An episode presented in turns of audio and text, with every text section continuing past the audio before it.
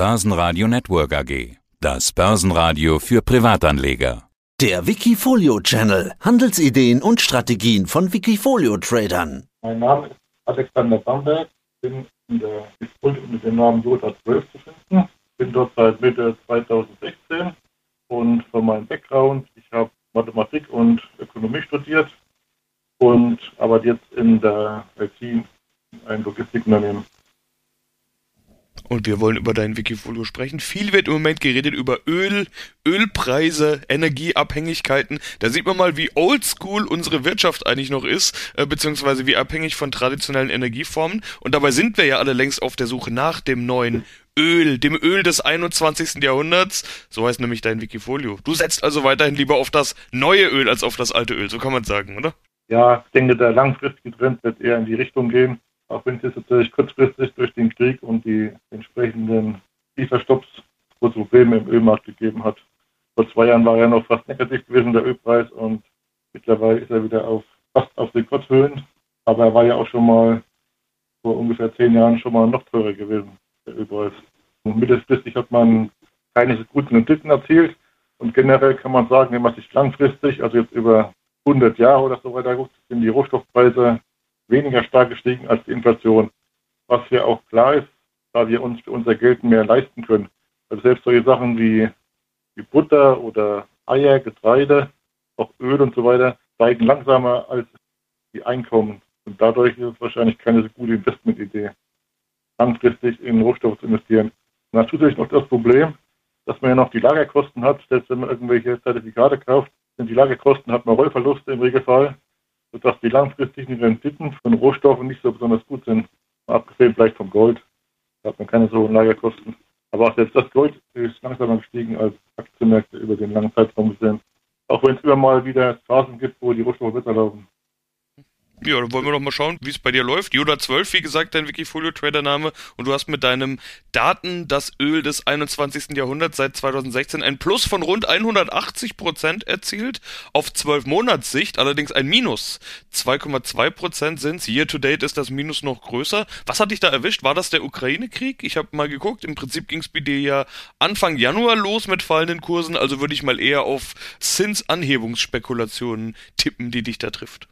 Ja, es ging schon Ende des letzten Jahres los, aber man muss da man muss im Endeffekt damit leben. Es gibt immer wieder Krisen. Im Endeffekt ist ja mein Ziel, sagen wir mal, der Aktienmarkt sollte 10% pro Jahr machen und mein Ziel wäre eher 15% Outperformance, wenn man in die richtigen Branchen investiert ist und wir liegen aktuell noch bei der durchschnittlichen Jahresperformance von 19%. Also bin ich da noch einen Überplan, von daher bin ich damit Entwicklung sehr zufrieden.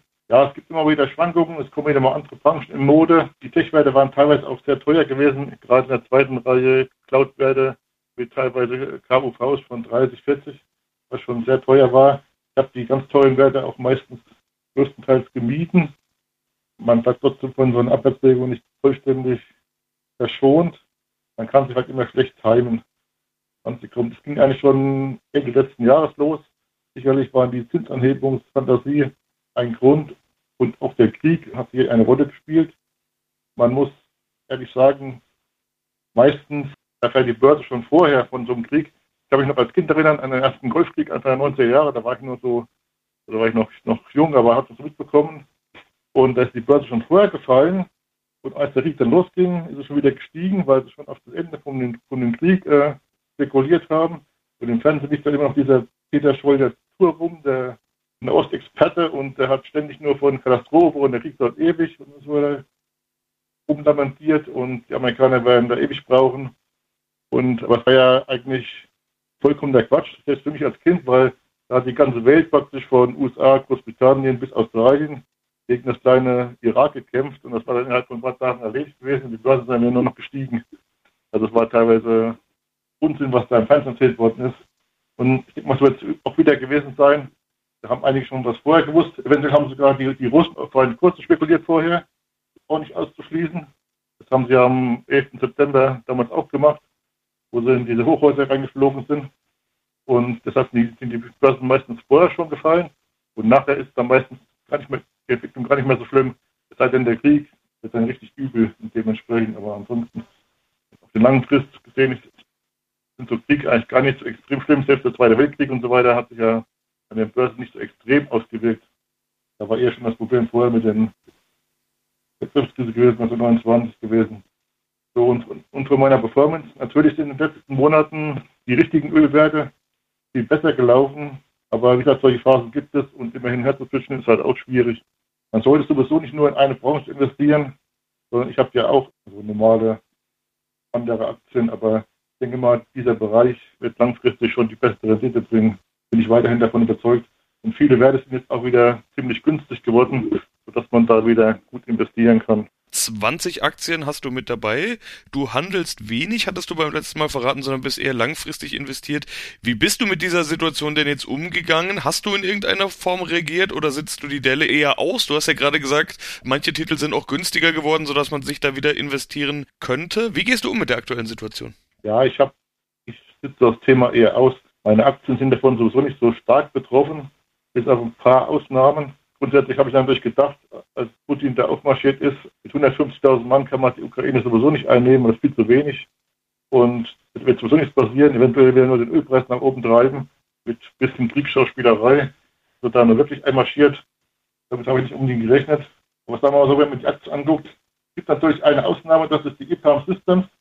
Die ist relativ stark betroffen gewesen von dieser Krise, weil die hat viele Programmierer sitzen in der Ukraine und Russland und auch in Weißrussland was natürlich eigentlich günstig ist, weil diese Programmierer relativ preisgünstig sind und eigentlich die Russen sind ja bekannt als gute Programmierer. Aber es war natürlich jetzt in der jetzigen Krisenphase die Aktie doch ziemlich in Druck gekommen, hat sich teilweise aber auch schon wieder erholt. Das ist eigentlich die Aktie, die am meisten betroffen ist. Und ansonsten, ja, die Play Magnus Aktie, die Chefaktie, der meine schlechteste Aktie, oder die einzige, die im Minus ist, weil die Dell-Aktie ist eigentlich auch deutlich im Plus, weil der eine Abspaltung war ist auch ein bisschen betroffen, weil der Schachmarkt in Russland doch relativ groß ist. Ist doch ein bisschen davon betroffen. Aber generell denke ich mal, die Auswirkungen von dem Russlandkrieg sind nicht so extrem groß, weil doch Russland ökonomisch, wir mal, nicht so stark ist vom Rohstoffbereich. Also ich kenne praktisch eigentlich nur noch bloß die Yandex-Aktie, die ich auch mal in Wikifolio hatte vor einigen Jahren. Aber wir mal so, im Tech-Bereich ist Russland eigentlich nicht so stark. Von daher ist mal der ganze Markt, denke ich mal, nicht so betroffen davon. Und diese Firmen in meinem Wikifolio, die brauchen eigentlich auch keine großen Mengen an Öl oder so weiter als Rohstoff. Und da denke ich mal, langfristig gesehen wird da die Entwicklung weiterhin positiv sein. Beim Stichwort Daten kommen einem einige Firmen in den Sinn und ein paar davon hast du auch schon genannt. Äh, Google Mutter Alphabet ist bei dir mit dabei, natürlich Amazon, PayPal, auch einige deutschen Firmen, die man kennen könnte. Zumindest aus dem Börsenradioprogramm könnte man die kennen, wie zum Beispiel Athos oder Mensch und Maschine. Aber auch Firmen, die nicht unbedingt jeder kennt. Ein paar hast du gerade schon genannt, aber es ist auch zum Beispiel eine Zebra Technologies oder eine Paylocity mit dabei. Firmen, die man, wenn man sich in dem Bereich auskennt, könnte man die kennen. Wenn man sich da nicht auskennt, dann hat man vielleicht noch nie von denen gehört. Äh, du hattest im letzten Interview mal erklärt, dass du Firmen suchst, die schon Geld verdienen. Äh, da dürfte es aber auch im Daten- und Technologiesegment schon einige geben. Also weshalb genau diese 20 Aktien? Ich versuche Werte zu wählen, die nicht so extrem teuer sind. Also wir so, wenn KUV von größer 10 ist, da bin ich schon ein bisschen vorsichtig. Zumindest wenn ich sie neu kaufe. Und es gibt halt auch viele Firmen, die sind profitabel und wachsen trotzdem noch in vernünftigen Raten. Und diese Firmen sind meiner Meinung nach sicherer. Klar kann man jetzt irgendwie einen Highflyer kaufen, der 200, 300 Prozent wächst am Anfang, wenn die Firmen klein sind. Aber in diesen Bereichen gibt es meistens viele Konkurrenz und ist auch noch nicht sicher, wie sich der Markt entwickeln wird. Oder so zum Beispiel. Mal zum Beispiel ein Beispiel, äh, diese Aktie von Coinbase, da habe ich ich auch mal einen Artikel dazu geschrieben. Coinbase wächst zwar extrem stark und ich finde die Marke auch gut und ich nutze es auch selber. Das, die Firma ist auch relativ gut. Aber man kann halt nicht sagen, wo steht Coinbase in fünf Jahren? Das ist schwierig. Die können natürlich viel größer sein, das ist durchaus möglich. Aber sie können auch noch ein Konkurrent aufkommen oder irgendwas, es kann Regulierung geben. Die Aktie ist halt viel riskanter. Zum Beispiel, ich habe mit anderen Weg gefroren, habe ich die Aktie von der Nasdaq drin, also von der Aktienbörse Nasdaq, die ist A viel günstiger bewertet und die wächst auch relativ gut und auch profitabel und die hat sich auch wesentlich besser entwickelt als die Coinbase-Aktie. Also solche Aktien sind meiner Meinung nach wesentlich besser. Ich habe das letztes Mal schon erzählt. Also mal so eine Firma, die vielleicht 10% pro Jahr wächst, aber profitabel wächst und die Margen erhöht, also sagen wir, die, die ein gutes gelebbares Geschäft hat, die kann ihre Gewinne enorm steigern. Man kann man zum Beispiel Rechnung machen. Also wenn man zum Beispiel, die Firma hat 100 Millionen Umsatz und macht 10 Millionen Gewinn. Und wenn es aber jetzt schafft, die Umsatz um 10% zu steigern, dann macht er 110 Millionen Umsatz und gleichzeitig die Kosten aufgrund der günstigen Skalierbarkeit nur 5% erhöht, dann steigen die Kosten von 90 Millionen auf 94,5 Millionen, dann macht die Firma 50,5 Millionen Gewinn. Das muss man sich mal vorstellen, das sind 55% mehr Gewinn. Und die Aktie wird dann auch meistens in diese Richtung entwickeln. Das ist schon ein enormer Gewinn. Und wenn man solche Aktien findet, die konstant so 10% wachsen und eine gute Marke haben und ihre Kosten im Griff haben, diese Firmen sind langfristig meiner Meinung nach besser als solche Aktien, die dann auch eventuell wieder abstürzen können unter Umständen. Und solche Aktien versuche ich zu finden. Wenn man jetzt bei mein Depot reinguckt, machen eigentlich fast alle Aktien Gewinne, abgesehen von dieser Play Magnus Aktie und das ist auch die schlechteste Aktie momentan. Man muss aber nicht auch sagen, letztes Jahr war für Aktien, die Verluste machen, ein sehr schwieriges Jahr. Es gibt ja etliche Aktien in meiner Watchlist, die haben 70, 80 Cent verloren, weil ich nicht im Depot habe. Aber die Play Magnus Aktie, ich bin ja selber begeisterter Schachspieler, hat sich eigentlich operativ ganz gut entwickelt. Also die Umsätze sind sehr stark gestiegen und sie haben auch mit Quartalszahlen ihre Prognosen angehoben. Von daher lasse ich die Aktie erstmal drin und warte ab, wie sie sich entwickelt. Aber sie macht halt noch Verlust, ist halt noch eine relativ, ist mehr so eine Venture Capital Position, also eine relativ kleine Position, die sicherlich, sicherlich die riskanteste Aktie in meinem Wikifolio. Muss man sicherlich so sagen. Meine größte Position ist es wieder Alphabet. Ich denke mal, das ist eine ganz stabile Aktie. Die hat auch noch große Cashbestände und sie hat so viele große Marken. Also es gibt, glaube ich, über zehn Marken, die von über eine Milliarde Kunden verwendet werden. Zum Beispiel gibt es da nicht nur das Waymo oder YouTube nutze ich auch relativ viel. Alles Sachen, die man abspreiten könnte. Oder Google Maps ist ja auch ein Riesenbereich. Da kann man auch viel Geld verdienen, wenn man das später mal, sagen wir mal so, Restaurants anzeigen lässt oder Hotels und dann für die Buchung was was nimmt, einen kleinen Prozentsatz. Das sind alles Bereiche, das könnten alles Multimilliardenunternehmen werden, wenn sie später mal abspalten sollten. Oder gibt es da noch Android, das ist auch noch, oder Google Car, auch ein, ein kommendes Thema. Also da gibt es schon relativ viel, was, was da gibt bei Alphabet. Ich denke mal sowas, es gab ja früher bei diesen alten Ölfirmen diese Rockefeller Öl, die sind dann auch damals abgespeist worden, Anfang des 20. Jahrhunderts. Und sowas ähnliches könnte später auch bei Alphabet passieren oder bei Amazon, dass sie die entsprechenden Tochterfirmen abspalten und, und die Summe dieser Firmen wird noch über, vermutlich mal über etliche Jahrzehnte ihren Wert steigern. Das ist ja bei, bei dem Rockefeller Öl auch so gewesen. Sicherlich war die Firma Anfang des 20. Jahrhunderts auf dem Höhepunkt ihrer Macht gewesen. Aber selbst nach der, nach der Abspaltung, wenn man diese Teile investiert hätte, wie Exxon oder Chevron, da ist immer noch als gut gefahren. Sagen wir so, erst seit 2010 ungefähr gibt es eigentlich abwärts in den Ölfirmen im Großen und Ganzen. Also ich denke, ich denke mal, es ist noch viel Zeit in diesen Datenbereich zu investieren.